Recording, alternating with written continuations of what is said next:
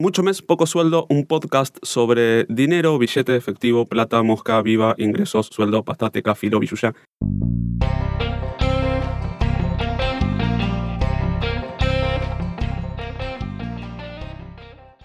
Si endeudarte no te da dolores de cabeza, saltea este episodio.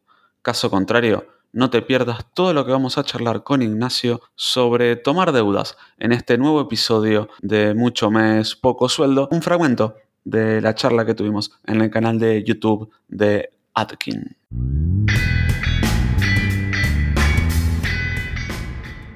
No planificar tus comidas, no planificar tus compras, te va a llevar a endeudarte. Y si eso para vos no es un problema, no hay drama. Saltea este punto y seguí para adelante. Ahora, si eso para vos es un problema, es porque algo tenés que cambiar es porque ya consumiste lo que todavía no habías ganado. Te ganó la ansiedad. Si hay más días que morcilla, de alguna forma la tenés que cortar más finita. No estoy dejando frase de mi abuela y de mis abuelos por meter en el webinar. ¿eh? Pues los, voy a, los voy a dejar todos. más cuando alguien está siendo monotributista, autoempleado, o, es su propio jefe, no pagarse uno mismo es un problema. Sí, no tener es un gran problema que, que es un error súper frecuente y grave, o sea, tan frecuente como grave.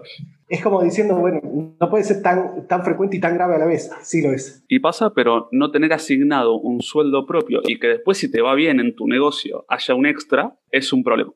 Porque aparte te genera problemas para fijar precios, digo, para atrás tiene un montón de problemas y para adelante eh, también con el agregado que si sos el sostén de la familia estás trasladando tu problema a toda tu familia. Eh, eso es algo para, para tener en cuenta acumular deudas de consumo. Los préstamos de consumo te van a permitir acceder a bienes, muchas veces te van a permitir que esos bienes que de otra forma no podrías comprar, tenerlos, lo cual está bueno. Bienes o servicios que son estacionales, digo, eh, es políticamente incorrecto hoy hablar de vacaciones, pero es el gran consumo estacional, como pueden ser las fiestas, digo.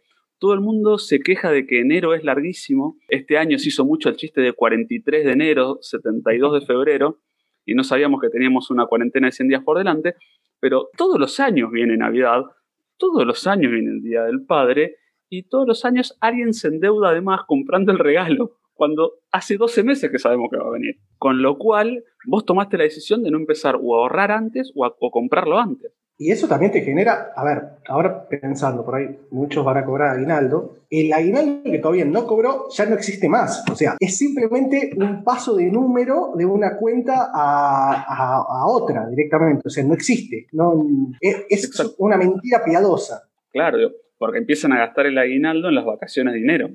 Claro. Si estás comprando a seis meses, en enero, esto quien tiene la suerte de cobrar un aguinaldo porque está en una relación de dependencia en blanco. Digo, la mitad de la economía de nuestro país eh, no tiene esa suerte, digo, pues, si no también uno cae en ese y alguien puede estar viéndole diciendo, sí, los que tienen suerte.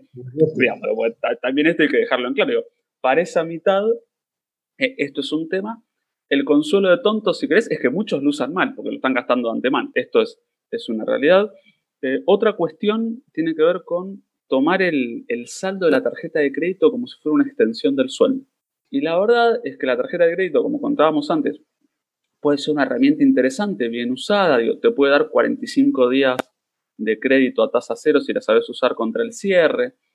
Eh, las tarjetas siempre cierran los jueves, si vos sabes cuál es el jueves que cierra tu tarjeta y haces la compra ese miércoles, vas a poder jugar con ese cierre, haces otra el viernes y la vas a pagar dentro de 45 días. Digo, tiene herramientas, te da herramientas para ordenarte.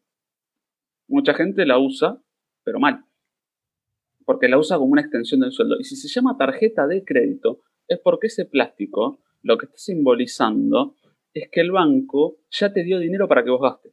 Y está en vos gastarlo o no. Todo espacio donde uno se tiene que responsabilizar está bueno si uno lo usa bien. O puede estar mal. Es como irse a vivir solo. Vas a dejar de comer rico posiblemente, porque hasta que aprendas a cocinar, si no lo hiciste antes, vas a vivir a puré y salchicha. Esto le ha pasado a muchos. Entonces, desde ahí hay que tenerlo, hay que tenerlo claro. Otra situación que puede pasar, y más en momentos como estos, es mantener un estilo de vida por sobre tu nivel de ingresos. Darte una vida que no puedes sostener, digo, que tus ingresos no respaldan.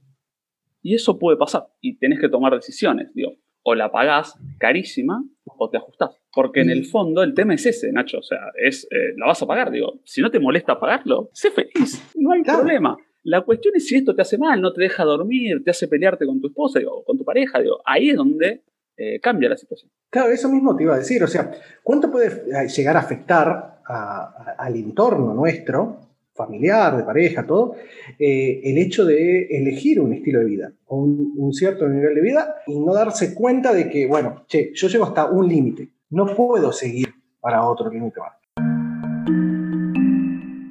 Si hay más días que morcilla, tenés que cortar fetas más finitas se vienen más consejos y tips dignos de mi abuela para el próximo episodio de Mucho Mes, Poco Sueldo. No te los pierdas.